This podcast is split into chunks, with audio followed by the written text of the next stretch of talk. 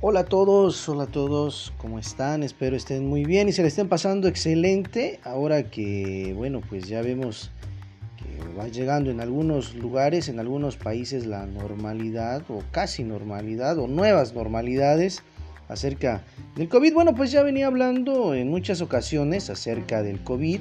Hoy pues vamos a tocar un tema distinto, un tema en el cual eh, con esta contingencia pues nos dimos cuenta eh, qué es amar, quiénes aman y quiénes no nos aman. Así que, bueno, pues este tema es eh, interesante, espero que para ti sea de igual manera interesante, porque es una parte que muchos tocan, pero pocos buscan el sentido de darle ese, ese sentimiento, el amor, ¿sí? Ese sentir que muchos dicen, bueno, muchos se han quejado eh, acerca del amor, cuando no me ama, es que dejo de amarme, lo que pasa que ya no siente lo mismo que sentía antes, ese amor ha cambiado, ese amor ya es otro, ese amor no es el mismo. Y todos hablan de desamor, la gran mayoría habla de desamor, pero eh, pocos tocan este punto importante e interesante que es hablar cuando amas, cuando amamos, cuando nos aman o cuando creemos que amar demasiado está bien, ¿sí? Y de ese tema, de ese tema quiero hablarles el día de hoy. Amar demasiado, ¿sí? Amar demasiado. ¿Qué pasa cuando amamos demasiado? ¿Qué es lo que ocurre?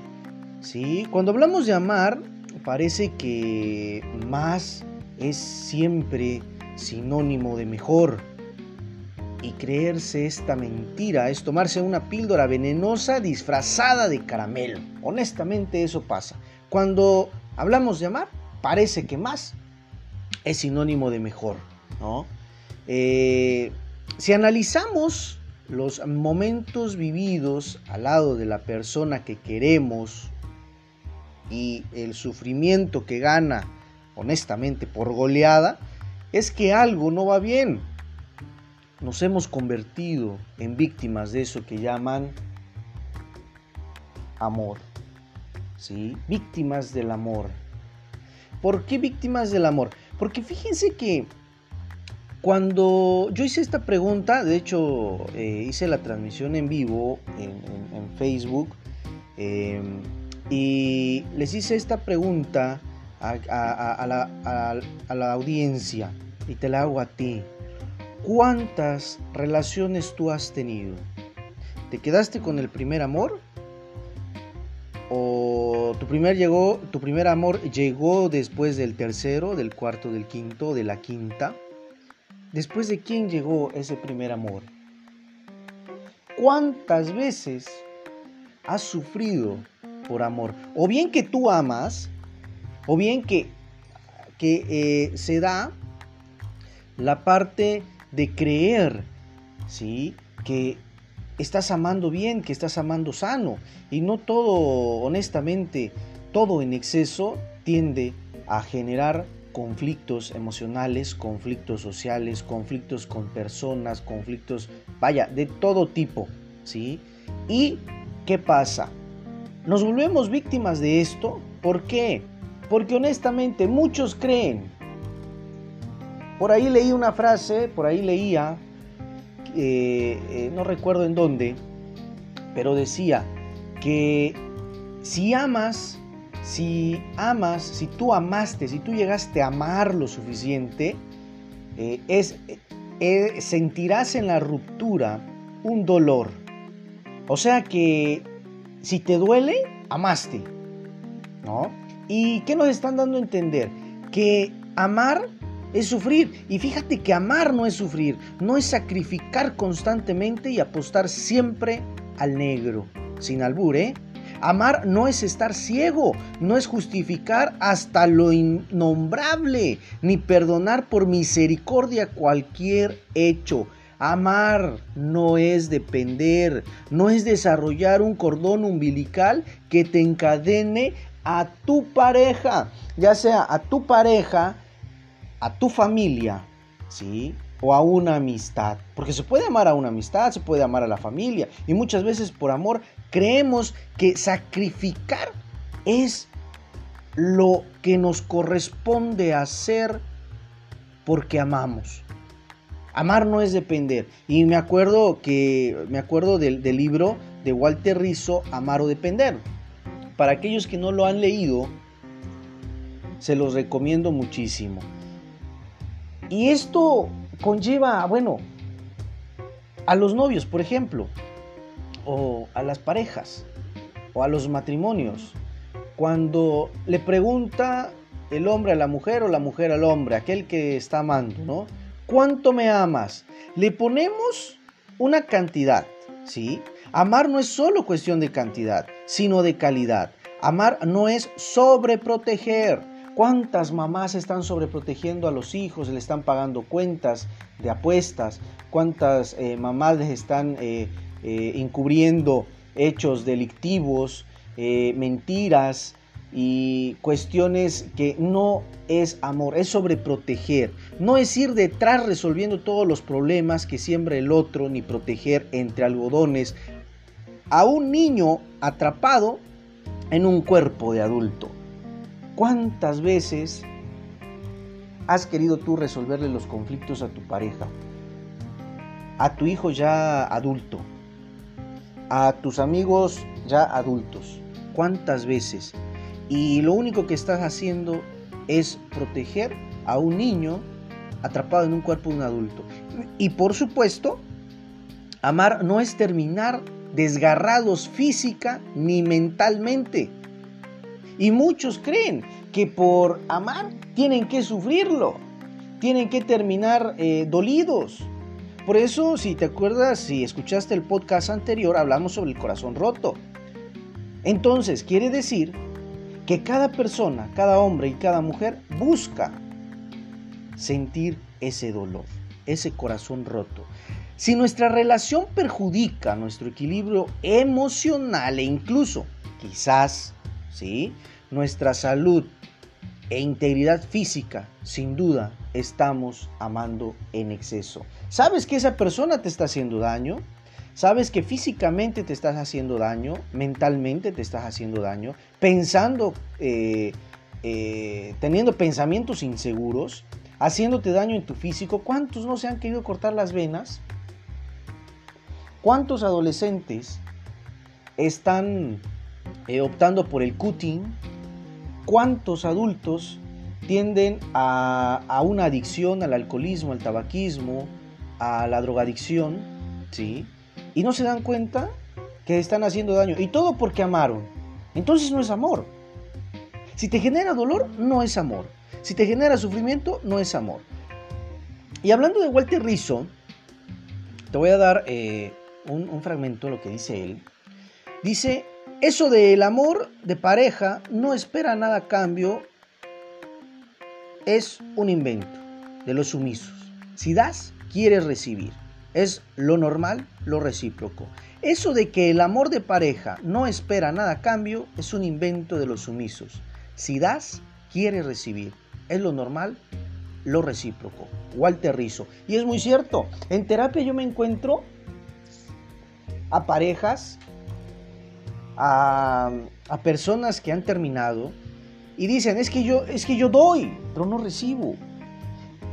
Es normal querer recibir, es algo recíproco. Pero cuando el otro no quiere dar, entonces ¿quién se hace daño?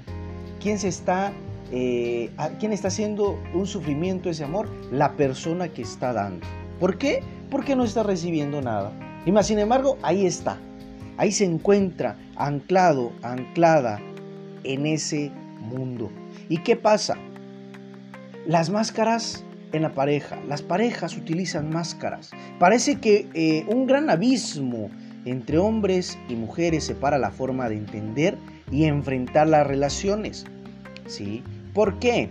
Porque en ello están fuertemente implicados los ideales culturales. Tiene que ver tu cultura, el lugar donde vives, cómo tienen el concepto de amor. ¿Sí? La educación recibida, ¿Dónde recibimos la primera educación? En casa. ¿De quiénes aprendemos principalmente? De mamá y de papá. De ellos aprendemos y comenzamos a comprender cómo es el amor. El ambiente familiar en el que, has, en el que te has criado e incluso tu propia biología, genéticamente, cómo estás tú.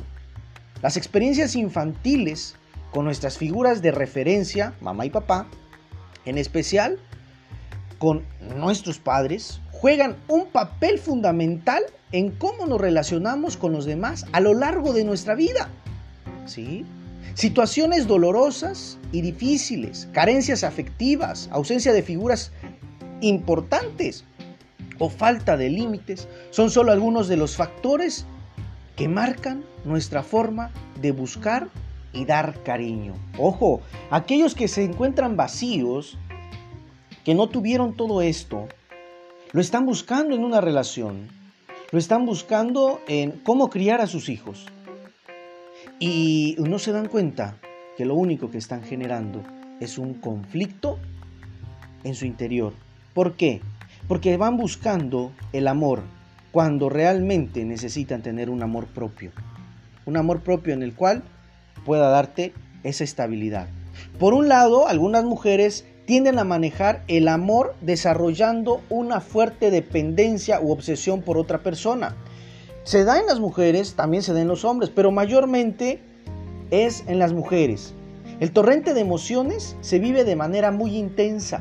Se expresa a través de la necesidad de cuidado y comprensión hacia el otro, adoptando el papel de salvadoras en muchas ocasiones. ¿Por qué? Porque cuántas veces tu mujercita Has querido salvar a ese hombre alcohólico, ese hombre sufrido, ese hombre maltratado, ese hombre dejado, dejado en el sentido de que ya se separó, eh, ese hombre que está buscando, ¿sí? Una salvadora y llegas tú para salvarlo. Así es bastante irónico el hecho de que las mujeres puedan responder con tanta compasión ante otros y permanecer con una venda en los ojos frente al dolor de su propia vida. Ahí están sufriendo, ahí están cargando la cruz, la cruz de su vida que han elegido y se aguantan. Y no se dan cuenta que es un sufrimiento, que no están amando, que están sufriendo. Dice Eric Fromm, si un individuo es capaz de amar productivamente, también se ama a sí mismo. Si solo sabe amar a los demás, no sabe amar en absoluto. Un amor productivo es aquel que te ayuda a crecer, que también, como dice Walter Rizzo, recibes ese amor y juntos crecen, se vuelven productivos, pero si solamente te la pasas amando a otras personas, ¿sí? Y no puedes hacer algo para crecer cuando es un amor productivo, realmente no sabes amar. Por otra parte, fíjate que muchos hombres escapan de sus emociones mediante formas externalizantes, es decir, eh, obsesionándose con su trabajo, consumiendo drogas o volcando su tiempo sobre eh, hobbies que dejan poco tiempo para pensar. Suelen ser estrategias de bloqueo emocional debido a la incapacidad de gestión y comprensión de las mismas. No hacer frente al malestar, o a los problemas porque se supone son una carga inmanejable, abrumadora, vergonzosa, culpabilizadora, lo cual es mejor evitar. Por eso la mayoría de los hombres tienden a iniciar relaciones una vez terminada una relación. Terminan una relación a los tres días y están iniciando otra o a la semana. ¿Pero por qué? Porque están evadiendo ese dolor. ¿sí? Y eso genera que el hombre esté bloqueando, se esté bloqueando emocionalmente y reconozca lo que está sintiendo. Este tipo de conductas puede darse tanto en hombres como en mujeres, pero generalmente son ellas las que desarrollan patrones de cuidado y sacrificio como forma de buscar y ofrecer cariño, mientras que los hombres tratan de protegerse y evitar el dolor mediante objetivos más externos que internos más impersonales que personales. ¿Cuántas veces tu varón has evadido una relación? ¿Sí? ¿Cuántas veces tu varón dices amo y eres infiel?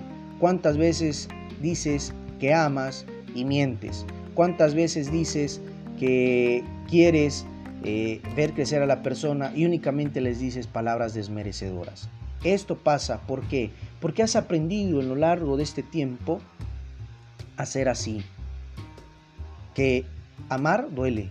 Y para evitar el dolor, mejor no amo. Digo que amo, pero no amo. ¿Cuándo es demasiado? Muchas veces no estamos satisfechos con una pareja, pero nos negamos la realidad diciendo que solo será una mala época. Justificamos la experiencia pensando que es así como son las relaciones, pasionales al inicio y turtosas hasta el fin. ¿Cuántas veces tú has iniciado una, una relación pasional? La mayoría de las relaciones son pasionales, ¿sí? Tengamos en cuenta eso.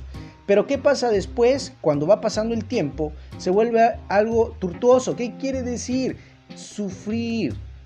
Comienzas a sufrir por esa persona. Cuando ya se termina esa pasión. Cuando solamente era una calentura. Por un momento, por unas horas. Perdonamos las acciones del otro, convenciéndonos a nosotros mismos que cambiará. ¿Cuántas veces has pensado que esa persona va a cambiar? ¿Sí? O tal vez no tenemos el valor suficiente de romper la relación por miedo a hacer daño. Muchos tienen miedo a hacer daño. Muchos tienen miedo, eh, saben que ya no están bien en la relación, pero no quieren terminarla porque creen que le van a hacer daño a la otra persona cuando quien se está haciendo daño eres tú mismo, tú misma. En realidad, detrás de todo ello está nuestro propio miedo a sufrir. Tenemos miedo de estar solos o de no encontrar otra persona que pueda soportarnos. Ojo, que pueda soportarte. Comienza a aceptarte, comienza a soportarte a ti mismo, a ti misma. Te voy a hacer una pregunta. ¿Te has enamorado alguna vez y el sentimiento no ha sido recíproco? O tal vez tengas un sexo, un sexo excelente se dan muchas parejas, embriagador y que dejaba sin te dejaba sin sentido, pero el resto de la relación era un calvario. Quizás te has descubierto a ti misma, a ti mismo, cuando como una madre con tu pareja o crees que sin una persona a tu lado nada tiene sentido. ¿Cuántas veces te has creído ser la mamá de esa persona, de ese hombre, o el papá de esa mujer? ¿Y cuántas veces has pensado que la persona que tienes a tu lado ¿sí? Si tú no lo tienes, nada tiene sentido. ¿Cuántas veces ha pasado? Son muy diversas las situaciones que hemos podido vivir cuando nos relacionamos con otras personas. Y por ello también son muchos los errores que cometemos y las formas de autoengaño que nos inventamos para suavizar el dolor. Daniel Goleman dice, la culpabilidad, la vergüenza y el miedo son los móviles inmediatos del engaño. No quiero sentir culpa, no quiero sentir vergüenza y no quiero tener miedo, así que mejor me engaño, me miento. Tal vez si nos paramos a analizar cómo actuamos, estando con alguien y cómo suelen actuar nuestras parejas, con nosotros podamos encontrar piezas que se asemejan. Y lo he visto con mis pacientes en, algunos, en, alguna, en algunas sesiones. Comparamos desde el primer novio hasta el último, desde la primera novia hasta la última. Y siempre traen algo semejante. ¿Por qué? Porque es aquello que no pueden resolver. Y algunas veces es por algunas necesidades o faltas que tuvieron en la infancia con mamá o con papá. ¿Sí? Entonces, ¿qué va a pasar? Los capítulos se repiten una y otra vez, aunque la persona sea otra, aunque la persona sea distinta. Entran y salen parejas en nuestras vidas, pero tropezamos con las mismas piedras. Llega un punto en el que estamos sumergidos en un círculo vicioso que no hace más que repetirse.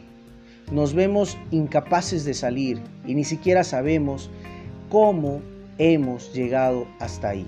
Otra vez la misma melodía dramática, los mismos acordes amargos, y es que aunque la orquesta sea diferente, el director sigue siendo tú. Aunque la persona sea otra, aunque el momento vital en el que estás es diferente. Aunque te prometiste no volver a pasar por lo mismo, ahí estás otra vez amando demasiado y demasiado mal. Pero ¿por qué pasa esto? Ya te hablé de relaciones anteriores, relaciones pasadas y también cómo fue tu infancia con tu papá y tu mamá, con tus padres. Las huellas del pasado. ¿Por qué nos ocurre esto? Bueno, pues los patrones que aprendemos a temprana edad para relacionarnos con las demás, eh, con los demás que puedan, que, que quedan muy fijados, ¿sí? Los llevamos practicando toda una vida y el hecho de abandonarlos o cambiarlos resulta amenazador y un terrible desafío. Pero más difícil resulta darnos cuenta y tener conciencia de la realidad de la situación. Ser capaz de ver desde dentro todo lo que está ocurriendo. ¿Cuántas veces te has sentido amenazado y no has querido optar por ese desafío de abandonar aquello que has venido practicando toda tu vida, esos patrones, pero no lo haces. ¿Por qué? Porque no has analizado. Y la clave es empezar a entenderte, a preguntarte por qué buscas incesantemente a alguien a quien cuidar o proteger. Porque no es alguien a quien amar, es alguien a quien cuidar y proteger. Porque se nos corta la voz cuando intentamos explicar qué sentimos y terminamos por abandonar la tarea. Porque necesitas eh, infrenablemente saber qué está haciendo la otra persona y controlarla cuando no está junto a ti. O porque a pesar de sufrir, sigues manteniendo una relación que está muerta en vida. Me ha tocado ver parejas en consulta ya no tienen un deseo, ya no se tocan, vaya, ya no se besan, ya ni se huelen el pedo, como decimos comúnmente, y se mantienen ahí. Ya no hay para dónde jalarle en esa relación, ya está muerta en vida. Y ahí siguen, sufriendo por el amor hacia los hijos, porque no quieren que crezcan sin un papá, sin una mamá.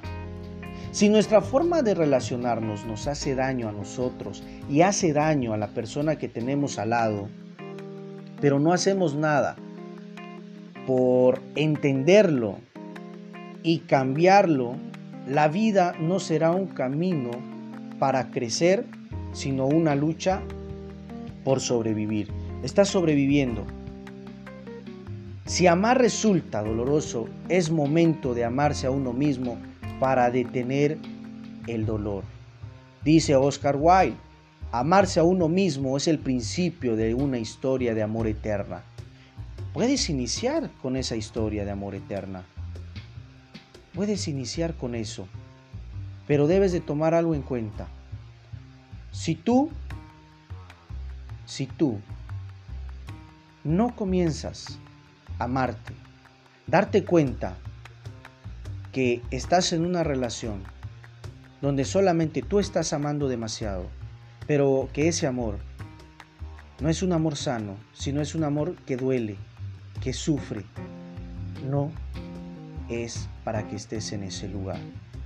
Es mejor dejar intacto tu amor propio, es mejor iniciar a reconstruir tu amor propio, para que cuando llegue el momento puedas conocer a una persona sana al 100%, estable. Y la estabilidad cuesta alcanzarla.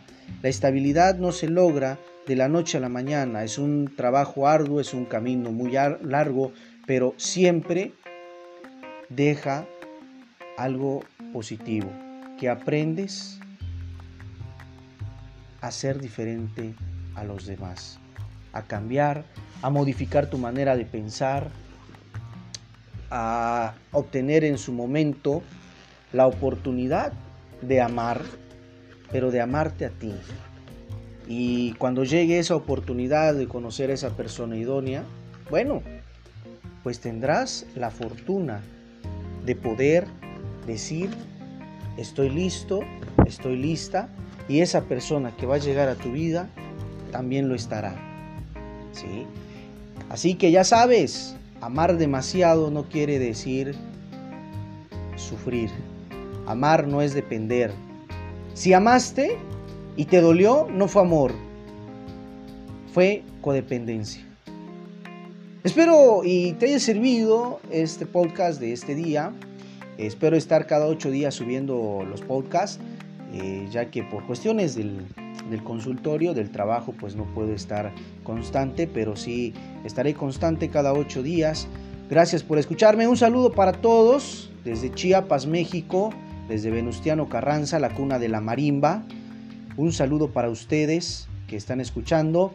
Eh, espero se encuentren bien. Y recuerden, como se los digo todo, todo podcast al finalizar, hagan el amor y no la guerra. Es más rico, es más sabroso, más placentero. Pero hagan el amor sin dolor, sin sufrimiento, sin depender. Hagan el amor, hazte el amor y no la guerra. Sea amable con tu mente. Muchas gracias. Y nos vemos. Bueno, me escuchan dentro de ocho días. Cuídense mucho. Saludos cordiales. Bendiciones.